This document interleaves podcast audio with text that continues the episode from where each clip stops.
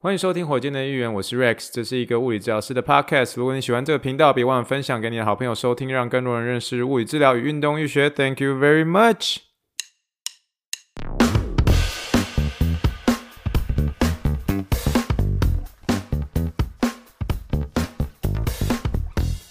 Morning, morning, good morning. Think big, dream big, and let's make it to the rocket. 今天是二零二二年八月七号，欢迎收听第九十九级的火箭队预言。各位听众，大家好，你好，你好，你好，让我们听一听气泡水的声音。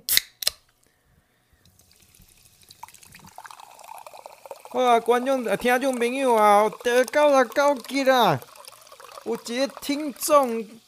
恭喜望火箭队议员也在长长久久，今日都到的九十九集第九十九集，长长久久，为了长长久久这一个这个伟伟大的理想，咱来啉一嘴哦，啉一嘴哦。我们今天真的非常高兴哦，呃，九十九集是一个非常特别的数字，你能够想象你做一件事情可以同时做九十九周？做九十九周是什么意思吗？没有错，就是火箭队议员已经做到第九十九周、第九十九集了。在这个地方，再次感谢所有听众们的支持，不管你是新的听众、旧的听众，非常感谢你们，非常感谢你们。好，一开始的时候还是快速的闲聊一下哈。我发现我们最近呢，我跟我太太出门的时候，我们真的已经都没有再戴口罩了。原因是因为我发现现在真的是你假设戴口罩的话，其实就算在美国这个地方，也会开始变得。有一点点的显眼了，就是真的，大部分人确实都已经没有再戴口罩了。我觉得疫情确实是往一个好的方向在进展当中呢。那虽然医院那目前为止还是要继续戴口罩，我在这个礼拜的时候，我就记得有一个这个患者进来的时候，我还是请他说：“诶，那个你有你有口罩吗？”他说：“没有。”你们这边医院可不可以借我几个？然后我就去办公室拿一个口罩，然后给他来戴着这样。那最主要的呃目的也是希望说，因为总是还是会有其他病人会发现有人没有戴的话，他们就说：“诶，奇怪，为什么为？”什么要戴啊？他就不用戴这样，那所以呃公平起见嘛，那所以有些时候病人现在基本上患患者假设在跑步的时候会稍微把口罩拿下来，然后要稍微喘一下气的时候，其实基本上都都有点算是有点睁一只眼闭一只眼的这样。那我只是说呃疫情这件事情呢，虽然很久没跟大家聊了，可是我觉得真的是已经在正常化当中了。那真的就是很开心。其实当初这个火箭队一员的一个诞生呢，就是在这个疫情的一个时候。那我们当初就是在做的时候，就是说希望期待有疫情结束那一天。那我那个时候我还持续在录这个 podcast，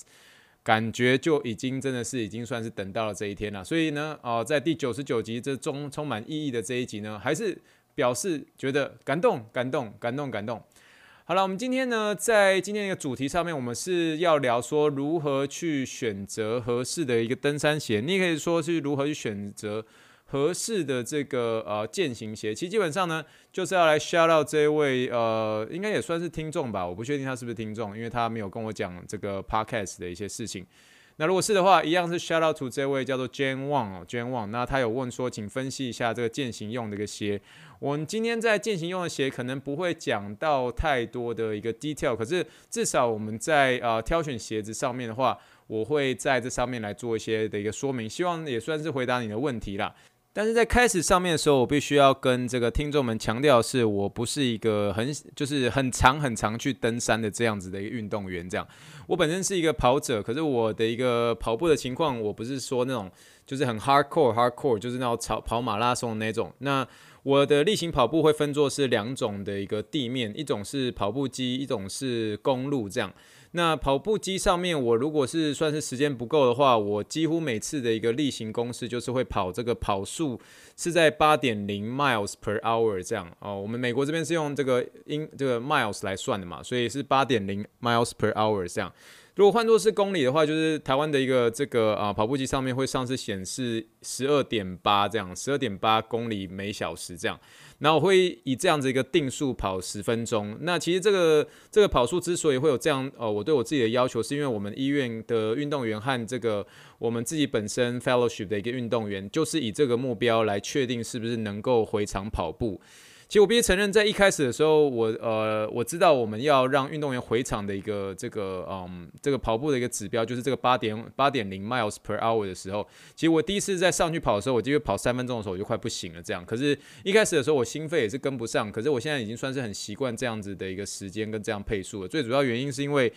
你请这位运动员跑步的时候，其实我不希望我自己是，就是真的是一个完全的治疗师。治疗师，我希望是我自己亲自体会到说，跑八点零 miles per hour，然后跑十分钟这样子的感觉是怎么样。那我至少能够跑嘛，不要不要说只是只是讲讲而已，叫运动员跑，结果我自己都不跑这样。那所以我就觉得，我就用这个方式来要求我自己这样。所以这边也是鼓励大大家哈，If Rex can run, so can you。你知道，我如果可以跑的话，也代表你可以哦。所以，呃，我希望希望未来有机会可以跟大家分享我当初是怎么样是回到这个八点八点零 miles per hour 的这件事情啊。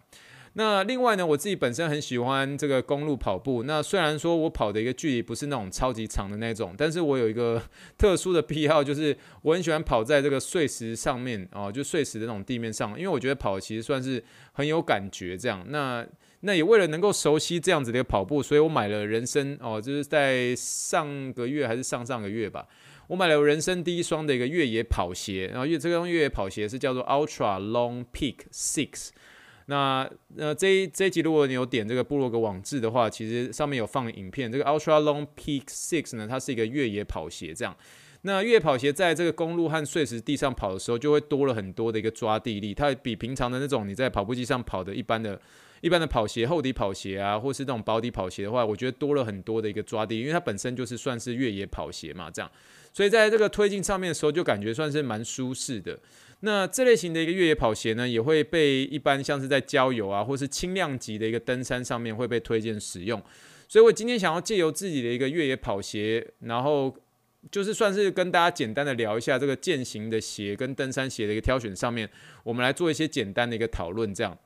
首先呢，我必须要跟大家说的是，这个越野跑鞋，也就是我这双鞋啊，越野跑鞋它跟后面我们两个所说的这个健行鞋跟登山鞋，它其实最大的一个差异呢，就是这个材质上面啊，是这个三三个里面是最柔软的，因为这双鞋呢，它终究是以跑为目的嘛，因为越野跑鞋嘛，它终究还是算是跑鞋这样。所以呢，它为了要让你的一个脚一个脚踝跟大拇指有一个充分的一个活动空间，那你才能够发挥这个跑者本身所需要的一个活动度。所以那个越野跑鞋本身呢，是算是柔软度，或者是这三个里面啊、就是呃越野跑鞋、健行鞋跟登山鞋里面，越野跑鞋它本身的一个柔软度会是比较高的哦。但是呢，我们如果是要进入的一个健行鞋或者登山鞋系列，一切就会算是变得比较复杂一点点的。首先，我必须要说哈，我不是登山客，我不是登山客，但是这跟跑步一样。但是呃，就就算是你你，就像我们要跑步的时候，你跑步机上面，你你要跑跑步机或者要跑公路，你会因为你这个路面上的一个不同而选择不同的一个跑鞋，这样。可登山也是哦，登山也是，你如果是那种小手拉小手去郊游，那当然是你可以选择比较轻一点点，然后是比较是那种低筒的一些健行鞋，那这种健行鞋就很适合你。但你如果是那种越过山丘哦，越过山丘那种，然后要穿山越岭啊，淌水过河啊，然后这种 不时有庞然大物拔山倒树而来的这种，就是超级进阶型的这种登山客，那当然你会需要有一种就是算是中高筒的这种登山鞋，所以呢。哦，这种比较轻等的、轻等的、轻量级的，或者是这种低筒的，低筒我们多半都是说是健行鞋，比较轻一点点，然后低筒的。那属于这种中高筒的这种，就是有点像是登山鞋，它那就比较重一点点这样。那这种登山鞋呢，通常就会呃比较坚固，那甚至连鞋头都会比较硬一点点。所以你在这个登山的一个习惯性上，你就可以在这两方面做出选择。那当然呢，你如果是那种很容易会走路外翻脚踝的那一种，那虽然是很简单的那种健行，我所谓的一个健行，就是其实基本上就是那种呃。就一一般固定的一个台阶，不会有那种跋山涉水那种，就是有点像走坡度的阳明山这种比较简单的一些些的那种那种健行的话，你当然也还是可以考虑这种中高筒的登山鞋啊。那那这种的话，有些时候你可能你会有自己的一个想法，就是说，诶，它可能会稍微保护你比较不稳的一个脚踝。就像打篮球的鞋子，它也有分高筒跟低筒的。那稍微高筒一点点的话，它对于这个脚踝的保护跟包覆性会比较高一些些。但是前提就是你当然高筒的时候，你这个重量就会就会比较重。一点点嘛，你这个嗯包覆性就会比较比较大，然后你会觉得有点热，你知道吗？那所以那最终呢，当然还是要看你的你最常践行、最常爬的山会是什么样子，所以那个防水啊、透气程度就要看你的一个登山目的和那个惯性来做一些区分啦。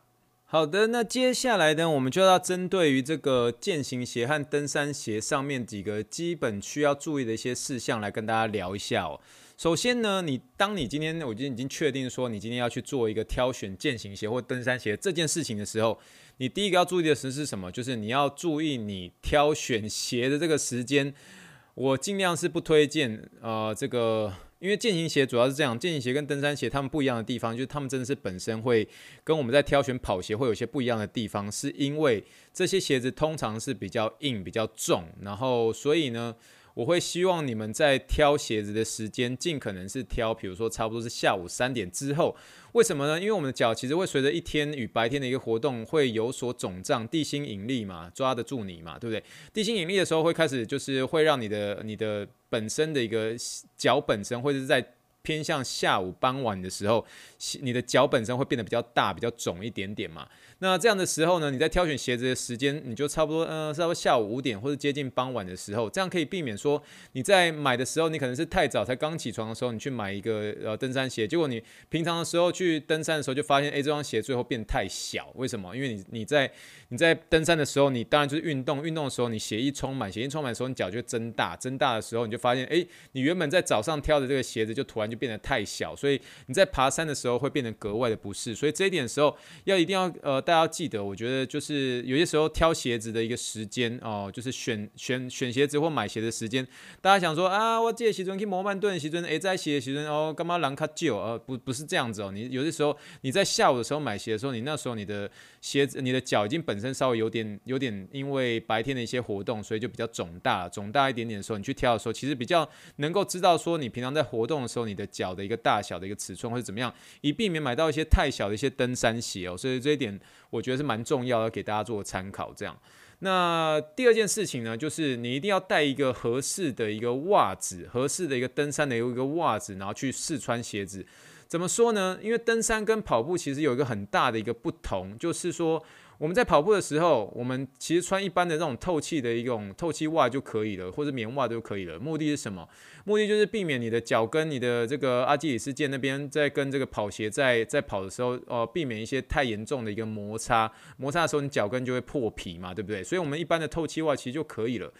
但是这个登山鞋呢，跟健行鞋就比较不一样。这个登山鞋呢，跟呃或者健行鞋，它们的一个材质是格外的硬嘛。那所以为了避免一些水泡，或者是要帮山上要有一些保暖啊、防水，那多半会选择较厚一点点的这种羊毛袜。那所以羊毛袜的一个高度呢，你一定要比你选择的一些健行鞋啊，或者是登山鞋要来得高。那除了自己的一个脚的一个尺寸之外呢，你不要忘了带这些你的一个羊毛袜。然后或者是让自己觉得舒适的这些袜子来去做一些试穿，所以 again 除了注意这个挑选这个鞋子的一个时间之外，一定要准备好自己要穿的这个羊毛袜，那特别是要登山这个袜子，然后来去做一个试鞋的动作，因为你的一个袜子又格外的一个厚，所以你在穿了那个袜子之后，那你才会知道说，那你适合的一个尺寸大小会是多少这样。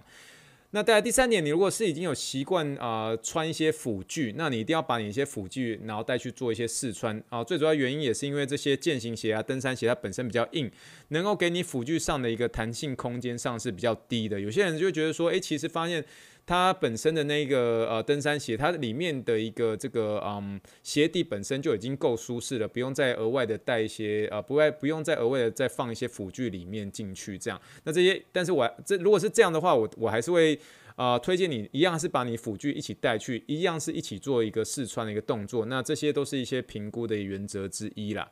那再来呢，就是非常非常重要，就是最后你带了你的辅具，你带了一个羊毛袜，那在最重要就是什么？就是你的一个鞋子的一个尺寸啦。你的鞋子的尺寸是呃非常非常重要的，大家一定要去这个店里面去知道说你的鞋子、你的脚的一个尺寸大概是多少。那你把这个袜子跟辅具都带上之后，来试一些鞋子，你除了知道自己一个鞋子的一个尺寸之外，要在穿进去之后要仔细检查那个长度跟宽度。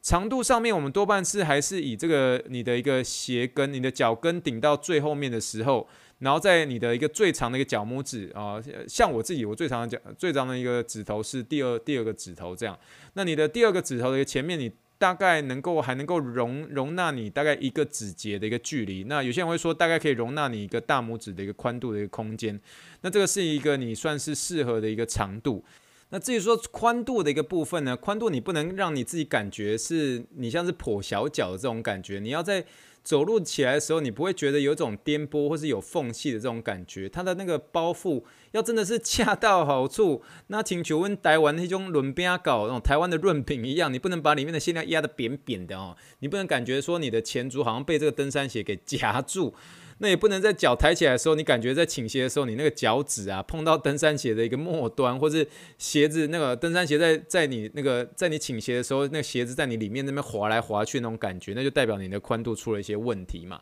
所以这个是鞋子一个尺寸，必须要大家要注意的。这样，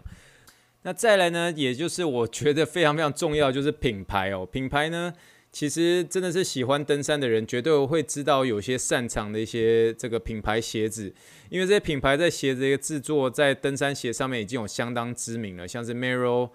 Columbia、Abosk。King 啊，Salomon 这些都是蛮常在美国蛮常听到的一些登山的一些品牌，这样，所以你在登山品牌上面也要特别针对这些品牌来做一些挑选啊。你你当然不会是说你今天要去登山，也是那种很难的很难的山，然后你就说我要我要穿 On，对不对？你穿 On 的话，诶，这个好像就不是 On 所擅长的这个。的一个目的的一个鞋子呢，所以你在这个品牌上面，有些人会习惯是哦、都固定穿同样的一个品牌的鞋子。那啊、自从他已经习惯这样的鞋子呃品牌的鞋子之后，后面都选同样一个品牌，他会觉得这样子会比较适应。那当然，你一定要知道说这个登山会有一些擅长的一些品牌鞋子啊，就像我刚刚所讲的这些品牌，那这些都是可以大家去做一些参考的哦。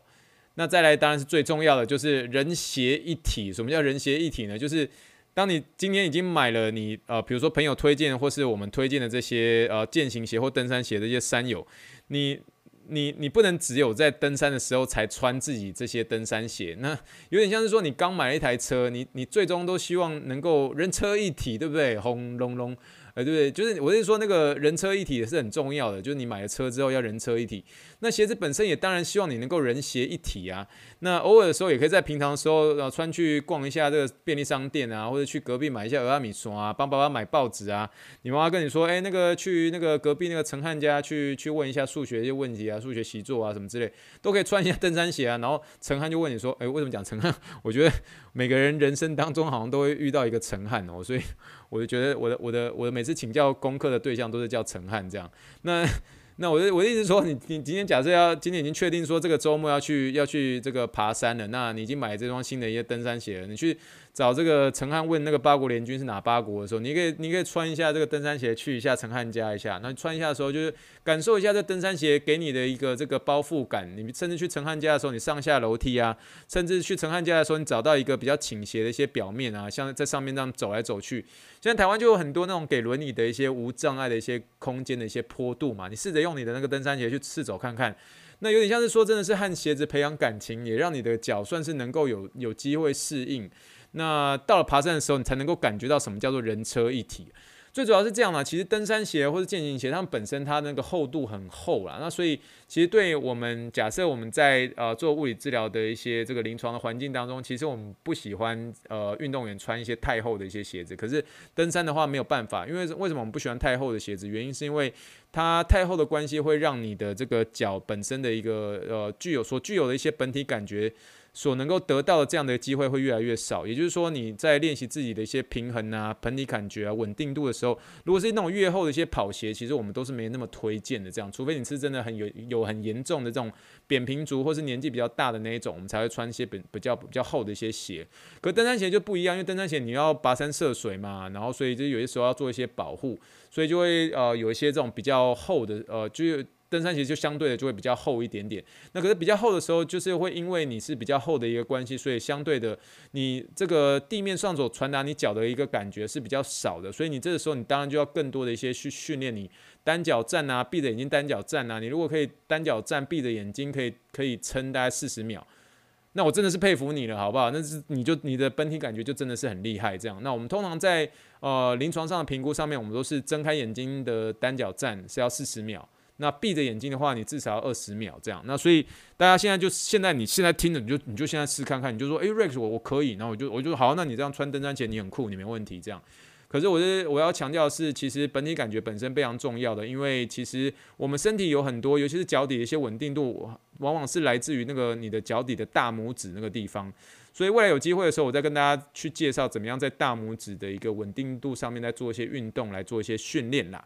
好啦，那最终最终呢，还是回到我那句话，鞋子跟找情人一样，好不好？试了才知道，登山鞋也是一样，健行鞋也是一样。那希望各位听众呢，都能够有情人终成眷属，找到你心目中的那双 BTS 哦，不是，找找到你心目中的那双登山鞋哈。那希望呢，我这一次在讲有关于如何选择合适的登山鞋这一点呢，希望大家能够呃觉得是有一些些的一些收获啦。好的，但你以为今天就这样结束了吗？今天还没结束，我们今天最后的结束之前，我们还要再来一个我们的一个临床英文时间。临床英文时间，A for Apple，B for Ball，C for Clinical English。我们今天就直接介绍什么叫做登山鞋。登山鞋的英文怎么说？登山鞋非常简单哦，登山嘛，我们就英文叫做 hiking，hiking。那因为登山鞋本身呢，它本身像是个靴子，所以它都用靴子的英文，所以靴子的英文的一个复数。就是 B O O T S 哦，不是 B T S 哦，B O O T S 好吧，Hiking boots，Hiking boots 这个就是登山鞋的英文，Hiking boots 好吗？那但是呢，我们讲到这个 boots 这个字呢，我其实在刚搬来休斯顿的时候，因为我在呃。就是一开始上班的地方，就是我现在这个医院嘛。那我医院本身是一个大型的一个运动的一个体育馆。那这个体育馆的时候，当然就是有些蛮多运动员这样。那有些时候三步时也会有一些这种美国军人这样。那美国军人的时候，你当然都会跟他聊一些有关于他们自己本身训练的一些东西啊。那你如果听到他们讲的是这个 boot camp 呢，多半呢都是来自于他们有点像是这种内部的一个战斗营。那那时间都差不多是在三个月到六个月左右。你有些时候你可以把它呃。讲一些比较算是基础的一个军事训练，这个就叫 boot camp。可是呢，这个 boot camp 呢，原先是来自于这个军事上的一些训练，那多半是在讲这些军事上面的一个基本战备营这样。那这些基本战备营呢，有些时候你都可以听到像是一些这个像是学校老师哦，学校老师他们有些时候在暑假的时候都会去参加这些基本战备营这样。那可是呢，后来这个 boot camp 呢也被沿用到一些比较商业的一些体能训练的一些团体课程。那这些团体课程呢，你就可以看到一些就是。呃，算是融合了很多像是肌力啊、肌耐力啊、爆发力啊、柔软度的这些，有点像是间歇训练这样。那在中间呢，其实都没有一些场地的限制啊，也没有人数的限制啊，甚至没有器材的一个限制。那算是都是用一种凝聚那种团体一些凝聚力啊，然后互互相激励啊，大声喊口号啊，在那嘿嘿咻嘿咻。呃，当然不是这样嘿咻嘿咻，我讲的有点传统，好像以前在讲大迎新的一些东西。可是我意思是说，他们这种 book camp 都是有点这边吼来吼去，然后大家团体进行。在一起，然后来做的一些这种啊团体上面的一个一个一个训练，然后多半是能够提升像是一些团队能力啊，然后然后增进大家彼此的一些肌力啊、肌耐力跟爆发力。那这个就变成是比较像是一些健身房他们会提出的一个用这个啊，有点像是说看起来像是军事上的一些训练，可是透过军事训练被启发的一种这种。嗯，那种非常非常密集的一个间歇性训练，这样，那这个呢，我就觉得，诶，是一个蛮特别的一个呃名词，蛮特别的一个训练方式。那这些呢，其实就是我在搬来德州之后，我才听到 boot camp 这个说法，所以。我蛮常，几乎在这个夏天，我被我听到了很多次啊。他说：“哎，Rex，我我这个下下周我要去 boot camp，所以我我有哪方面我需要再加强，或者我膝盖还有点痛，你觉得我适合可以参加 boot camp 吗？”那这个时候，你就是你你你身为这个物理教师，你就有概念什么叫做 boot camp。那这个就是有点像是这种，有有点像是就是美国的一些精锐部队啦，他们精锐部队所实行的算是非常有效的这种体能的一些训练方法，然后三三不五时都是这样团体聚聚集在一起啊，可能不见得是室内啊，有可能是。公园啊，沙滩上，然后在那边一对一啊，一对二，这边吼来吼去，撤撤撤啊，撤撤撤啊，然后这种就大家互相激励的这种哦，有点像是军事精锐精锐部队的训练方式。那这种就是 boot camp。那这个也是属于不单纯只是在军事上面，也是呃有点像是美国在呃健身房里面都会开始有这样子的一些课程会慢慢出来。那所以呢，呃，你如果听到有人就说，哎，我我下下礼拜要参加一个 boot camp，就大概可以知道说，哦，这是一个非常有纪律的一个团体课程，来增进自己的。一个肌力啊、肌耐力啊、爆发力等等之类的、哦。那所以，啊，这个临床英文时间呢，这个 book can 呢，它本身呢不是这个靴子靴子营啊，本身呢就是我刚刚所说的，像是美国精锐部队所实行的非常有效的，而且非常有这个纪律的一个体能训练方式喽。好了，今天的火箭预言跟大家聊了很多，我们聊到了一个登山鞋的一个挑选方式，所要注意的一些事情。那最后跟大家聊了临床英文时间，哈，包括 book book cam 这件事情。如果喜欢火箭队预言的话，不要忘记给我一个五星评论，让更多人能够认识物理治疗跟运动医学喽。如果你也喜欢火箭队一点预言的话，就记得忘不要忘记订阅，然后分享给你好朋友知道喽。好了，我们今天就聊到这边啦。那我们这是我们第九十九集，那期待到时候跟大家录到第一百集的那一天啦。那我还一样谢谢大家最近的支持啦。那我们还是要做要说声 Thank you。And good night. Bye.